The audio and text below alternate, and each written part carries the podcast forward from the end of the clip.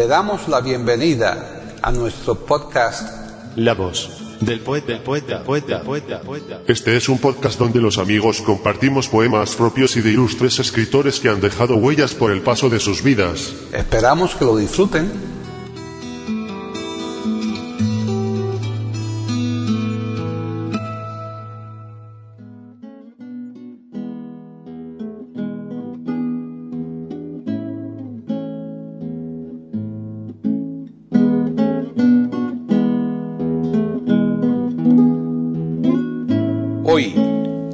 Del poeta de eiberoamérica.com, Paquita Sánchez Calvarro presenta a Antonio Gamoneda recitando poemas propios.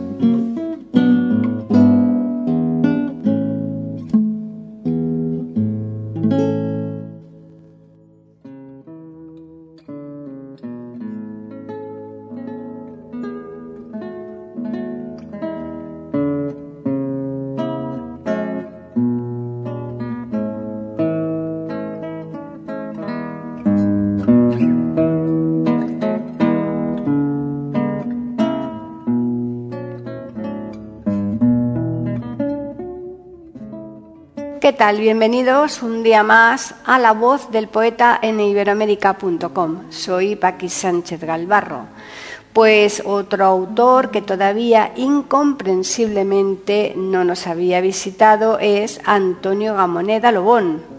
Defecto que queda subsanado en el programa de hoy y en otros que de seguro vendrán próximamente. Además, en estos programas tendremos a Antonio Gamoneda por partida doble, ya que será él quien recite sus poemas. Para este primer programa hemos elegido un recital de Antonio Gamoneda que contiene una buena selección de poemas pertenecientes a varios de sus libros. Curiosamente, Antonio Gamoneda no es muy partidario de los títulos, por lo que en ese recital se limitó a hacer las correspondientes pausas entre poema y poema, pero nada más. Nosotros hemos respetado el recital tal y como se dio, pero sí que vamos a nombrar en esta presentación los poemas que recitó, señalándolos por sus primeras palabras. Fueron estos. 1. Vi lavandas sumergidas. 2. Un animal oculto en el crepúsculo. 3. La desaparición envuelve la ceniza de mi rostro. 4. Quizá me sucede en mí mismo. 5. Vi las bestias expulsadas del rostro de mi madre. 6. Conozco al pájaro verdugo. 7. Vi descender llamas doradas. 8. Esta es la edad de hierro en la garganta. 9. Vi una tempestad inducida por la mente. 10. Siento el crepúsculo en mis manos. Bien, ya finalizamos, pero les vamos a recordar que la semana que viene estaremos aquí, como siempre, pues puntuales para ofrecerles un nuevo podcast de la voz del poeta en iberoamérica.com.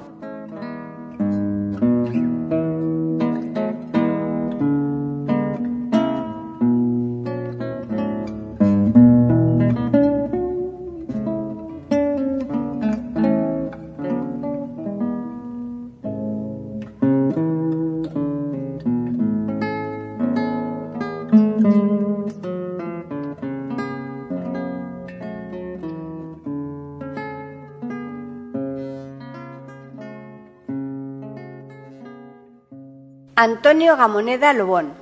Nace el 30 de mayo de 1931 en Oviedo. Nacionalidad española. Ocupación, poeta y escritor. Movimiento, generación del 50. Género, poesía. Distinciones. Premio Nacional de Poesía en 1988. Premio Europeo de Literatura en 2005 Premio Cervantes 2006, Premio Reina Sofía de Poesía Iberoamericana 2006 hijo adoptivo de León en 2007. Se dio a conocer poéticamente con Sublevación Inmóvil, obra que fue finalista del Premio Adonais de Poesía. Aprendió a leer con el único libro que publicó su padre, Otra más alta vida. Las vivencias de miseria y crímenes de guerra presentes en el barrio donde residía dejaron una profunda huella en la obra en la que se observa una especial sensibilidad. Con 14 años comenzó a trabajar de recadero en el Banco Mercantil, terminando los estudios medios en forma libre. En 1969 pasó a crear y dirigir servicios culturales de la Diputación Provincial de León y a partir de 1970 la colección Provincia de Poesía intentando promover una cultura progresista.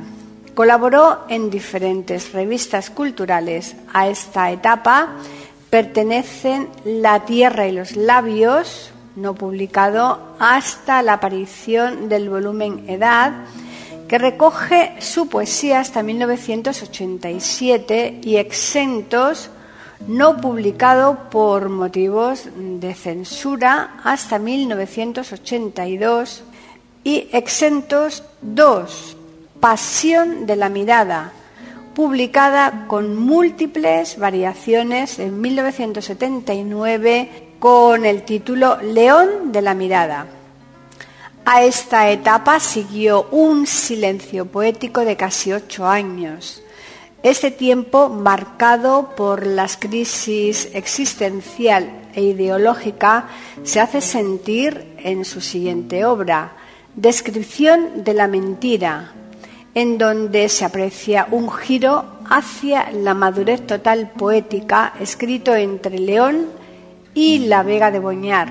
Más tarde, publica Lápidas y Edad, volumen que recoge su poesía hasta 1987 y que le valió el Premio Nacional de Literatura. En 1992 apareció el libro del frío, que le consagra como uno de los poetas más importantes en lengua castellana. En el año 2000 vio la luz la versión de esta obra que incluía Frío de límites. Exentos 3 no llegó a publicarse con un diccionario relativo a la ciencia médica arcaica y libro de los venenos.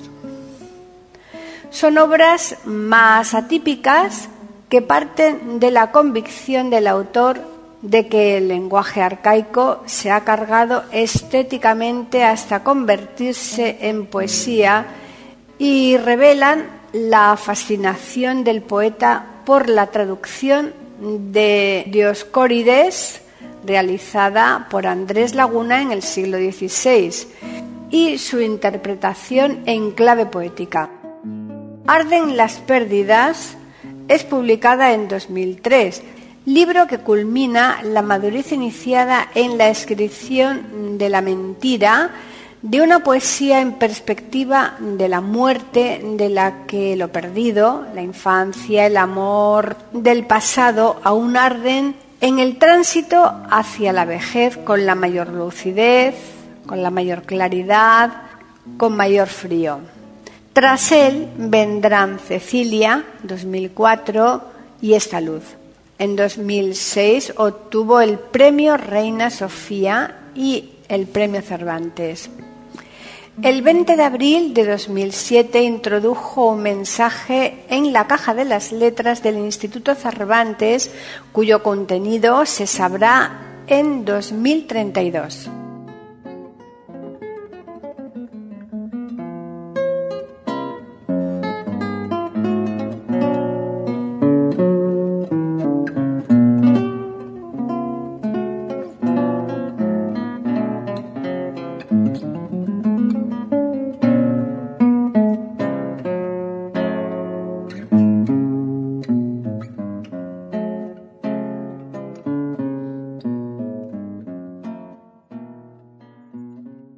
La voz, la voz, la voz poeta, poeta, poeta, poeta, poeta, poeta. Aquí en iberoamérica.com y radiogeneral.com.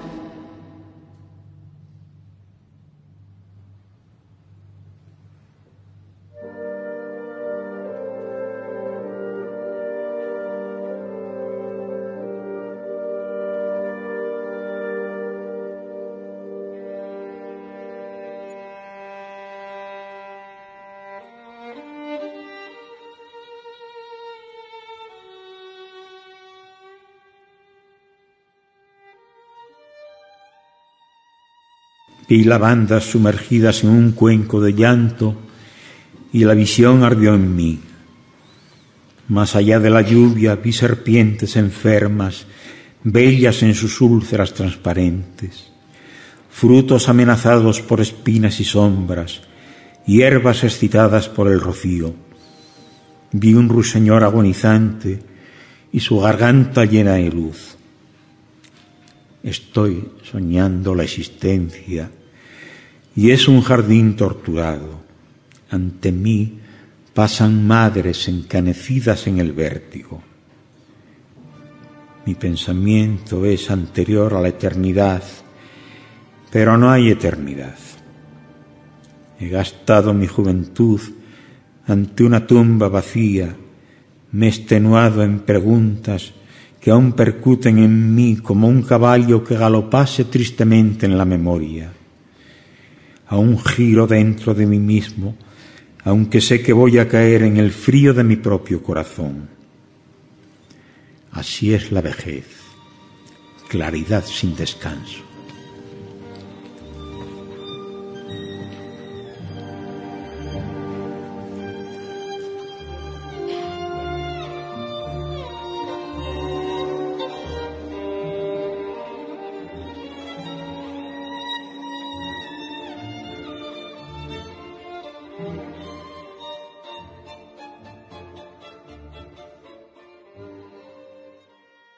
Animal oculto en el crepúsculo me vigila y se apeada de mí.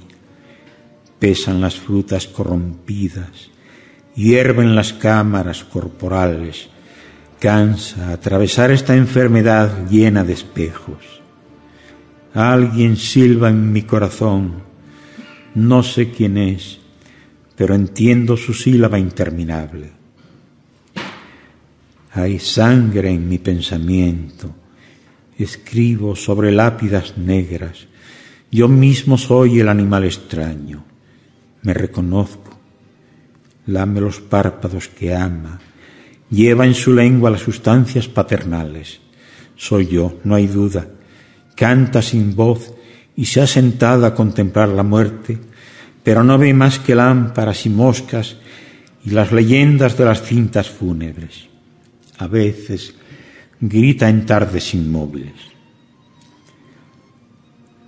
Lo invisible está dentro de la luz, pero arde algo dentro de lo invisible. La imposibilidad es nuestra iglesia. En todo caso, el animal se niega a fatigarse en la agonía.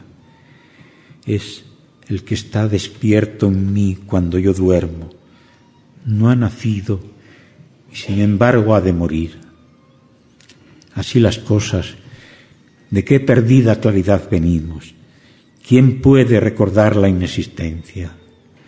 Podría ser más dulce regresar, pero entramos indecisos en un bosque de espinos. No hay nada más allá de la última profecía. Hemos soñado que un Dios lamía nuestras manos. Nadie verá su máscara divina así las cosas, la locura es perfecta.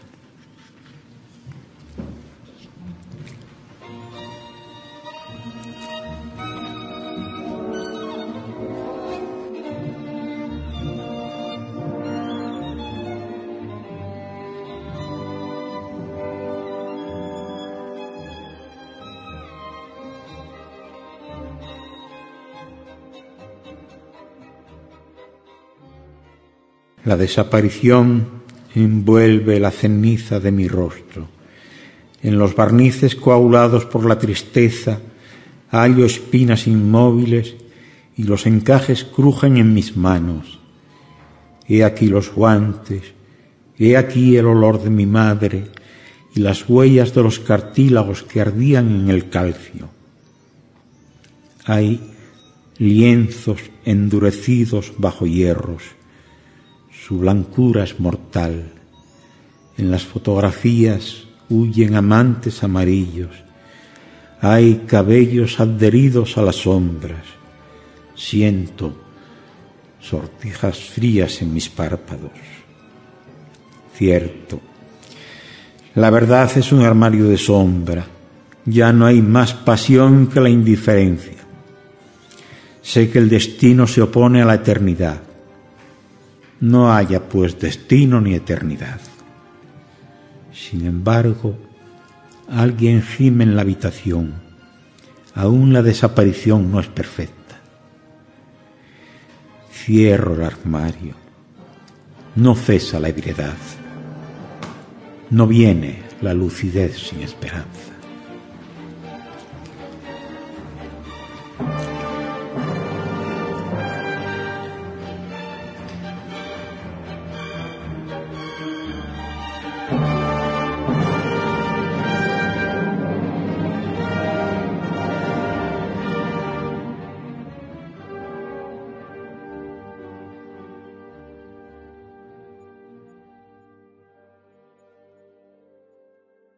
Quizá me sucedo en mí mismo. No sé quién, pero alguien ha muerto en mí. También ayer olía la desaparición y estaba amenazado por la luz, pero hoy es otro el cuchillo delante de mis ojos. No quiero ser mi propio extraño. Estoy entorpecido por las visiones. Es difícil poner luz todos los días en las venas y trabajar en la retracción de rostros desconocidos hasta que se convierten en rostros amados y después llorar porque voy a abandonarlos o porque ellos van a abandonarme. Qué estupidez tener miedo al borde de la falsedad, qué cansancio abandonar la inexistencia y morir después todos los días.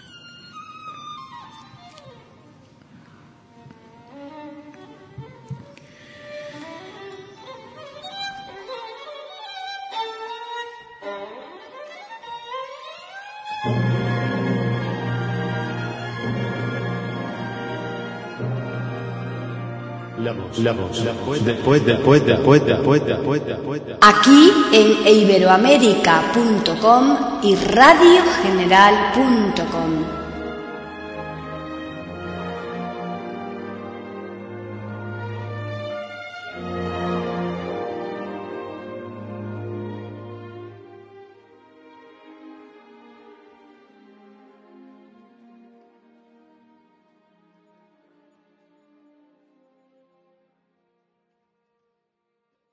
vi las bestias expulsadas del corazón de mi madre. No hay distinción entre mi carne y su tristeza. Y esto es la vida. No lo sé. Sé que se extingue como los círculos del agua. ¿Qué hacer entonces indecisos entre la agonía y la serenidad? No sé. Descanso en la ignorancia fría hay una música en mí. Esto es cierto. Y todavía me pregunto qué significa este placer sin esperanza. Hay música ante el abismo, sí, y más lejos, otra vez la campana de la nieve, y aún mi oído ávido sobre el caldero de las penas, pero ¿qué significa realmente este placer sin esperanza? Ya he hablado del que vigila en mí cuando yo duermo, del desconocido oculto en la memoria. También él va a morir. No sé. Carece desesperadamente de importancia.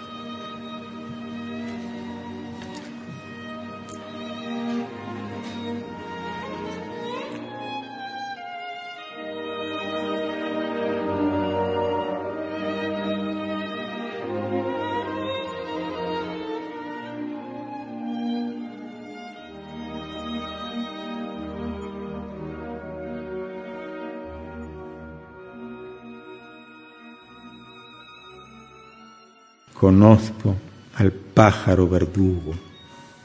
Canta y las aves acuden a sus blancas uñas. Luego las crucifican los espinos. Desgarra y canta a causa del amor y se alimenta de lo que crucifica. Sueña con pétalos sangrientos. No se sabe si es pájaro que llora. En otro tiempo yo vi el alma del caballo, su dentadura en el rocío. Hay un caballo dentro de mis ojos y es el padre de los que después aprendieron a llorar. Ahora alguien pisa sobre mis sueños. Recuerdo que las serpientes pasaban suavemente sobre mi corazón. Escuchar la sangre. ¿Dónde? En la fístula azul en las arterias ciegas. Allí el hierro silba o arde quizá. No somos más que miserable hemoglobina. Allí los huesos lloran y su música se interpone entre los cuerpos. Finalmente, purificados por el frío, somos reales en la desaparición. Mierda y amor bajo la luz terrestre. Yo abandono mis venas a la fecundidad de las semillas negras y mi corazón a los insectos. Mi corazón, esta caverna húmeda que sin fin ni causa finge la monotonía de la sístole.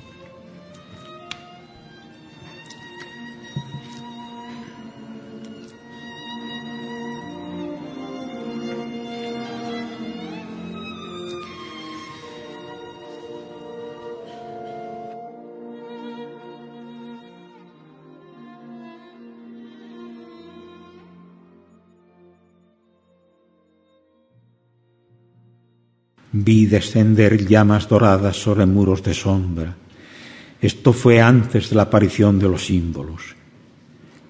La arcilla ardía en el silencio y tras la dulzura cercada por imanes se abrían espacios en los que más tarde advertiría la imposibilidad de distinguir la crueldad de la misericordia. Después, la desaparición fue la única virtud de los rostros amados. Entré en un tiempo en que mi cuerpo participaba de la luz, que a su vez estaba en mí y fuera de mí. Eran la fiebre y la revelación en el instante de rasgarse la infancia. Sucedía entre despertar y no despertar, bajo afiladas ruedas invisibles. La eternidad anticipaba su doblez no existía, pero era luminosa y temible. Asistí a la compactación del fuego, sentí en torno a mí cinturones de espino y la precisión de los cuchillos perdidos en la nieve. Descubrí un abismo en cuyos escarpes se extendían amapolas inmóviles. Aprendí a aullar mientras se rompían vidrios dentro de mis ojos. Mi juventud fue conducida por relámpagos tecnificados más allá de las flores en su hábito de llamas. Vi en habitaciones abandonadas grietas por las que asomaban su cabeza los reptiles del llanto. Conocí el frío y más allá de los símbolos vi huellas judiciales. Vi también huesos torturados. Por entonces se levantaron en mí las grandes, las inútiles preguntas. Tuve miedo ante la quietud de las cortinas maternas. Después advertí la belleza de ciertas úlceras y en el tejido arterial las tuberías que comunican el placer y la muerte.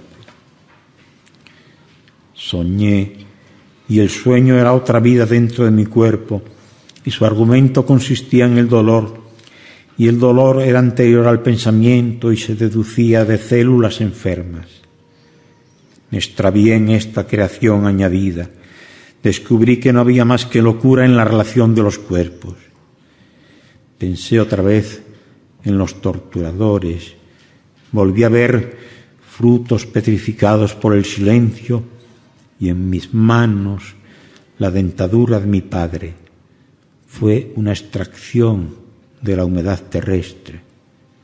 Hube de calcular el valor de la bisutería negra recibida de amantes desconocidos y un día se manifestó la melancolía cableada del corazón al intestino. Vi la pobreza a través del olvido y vi también una sola vez el rostro de mi madre sonriendo sobre el algodón y el acero. Una sola vez. Esta es mi relación, esta es mi obra. No hay nada más en la alcoba fría. Fuera de ella, abandonadas, están las cestas de la tristeza, excrementos cubiertos de rocío y los grandes anuncios de la felicidad.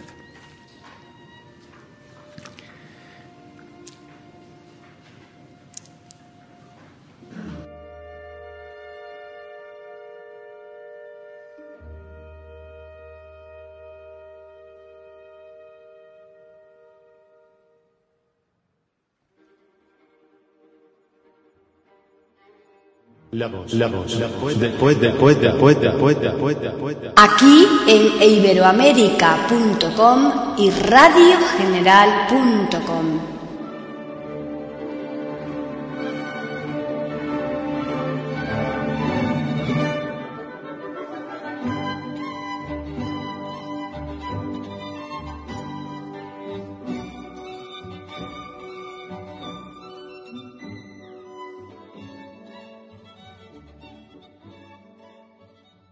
Esta es la edad del hierro en la garganta. Ya. Te habitas a ti mismo, pero te desconoces. Vives en una bóveda abandonada en la que escuchas tu propio corazón. Mientras la grasa y el olvido se extienden por tus venas y te calcificas en el dolor y de tu boca caen sílabas negras vas hacia lo invisible y sabes que es real lo que no existe. Retienes vagamente tus causas y tus sueños. Aún conservas el olor de los suicidas. Te alimentan la ira y la piedad. Queda poco de ti, vértigo, uñas y sombras de recuerdos piensas la desaparición, acaricias la tiniebla cerebral, bajas al hígado calcinado por la tristeza. Así es la edad del hierro en la garganta. Ya todo es incomprensible. Sin embargo, amas aún cuanto has perdido.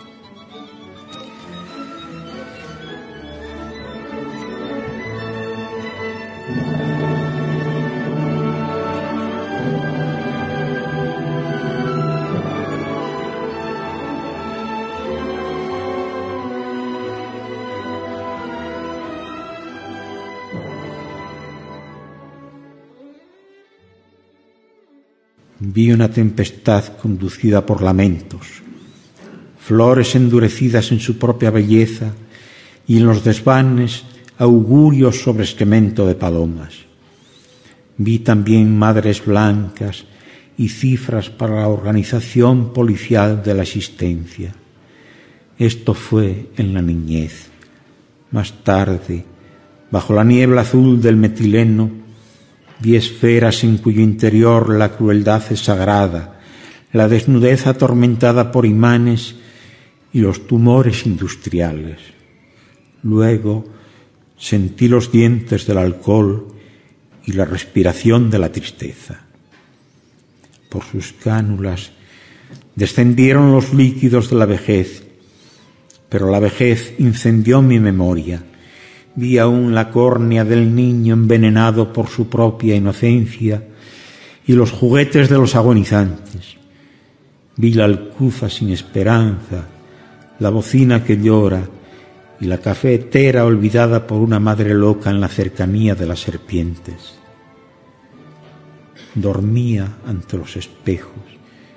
En la profundidad del mercurio permanecían la princesa ulcerada y el metrónomo enloquecido en la inmovilidad. Era otra vez la infancia rodeada de vértigo. Por fin vi las huellas de los animales concebidos en el llanto y las agujas que atraviesan los sueños.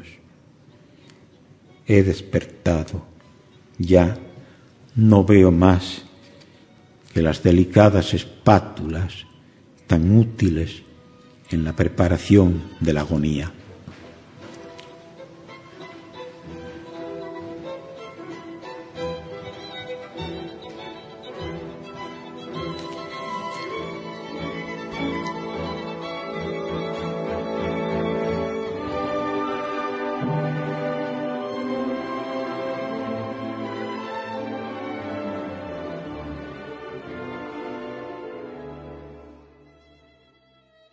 Siento el crepúsculo en mis manos. Llega a través del laurel enfermo. Yo no quiero pensar, ni ser amado, ni ser feliz, ni recordar. Solo quiero sentir esta luz en mis manos y desconocer todos los rostros y que las canciones dejen de pesar en mi corazón y que los pájaros pasen ante mis ojos y yo no advierta que se han ido. Hay grietas y sombras en paredes blancas, y pronto habrá más grietas y más sombras, y finalmente no habrá paredes blancas. Es la vejez. Fluye en mis venas como agua atravesada por gemidos. Van a cesar todas las preguntas. Un sol tardío pesa en mis manos inmóviles y a mi quietud vienen a la vez suavemente, como una sola sustancia, el pensamiento y su desaparición. Es la agonía y la serenidad. Quizás soy transparente y ya estoy solo sin saberlo. En cualquier caso, ya la única sabiduría es el olvido.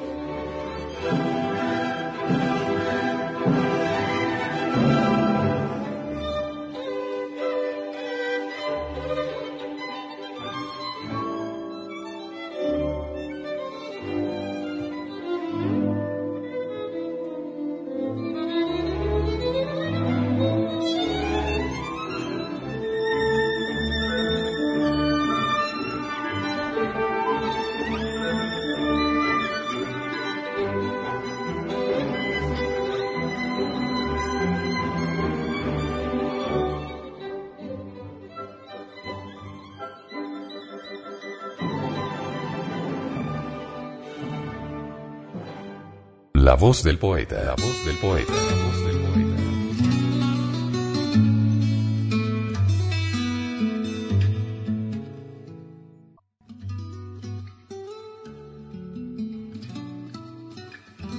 Grabación, edición y musicalización. A cargo de Antonio Verán Elvira.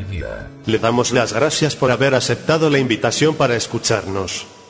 Te invitamos a participar con algún poema de tu inspiración O si tienes alguna sugerencia, Escríbenos al correo. pueden escuchar otros de nuestros podcasts en eiberoamerica.com. Ahora apaguemos la luz y dejemos descansar la voz del poeta. Mientras exista en el mundo una mujer hermosa, habrá poesía.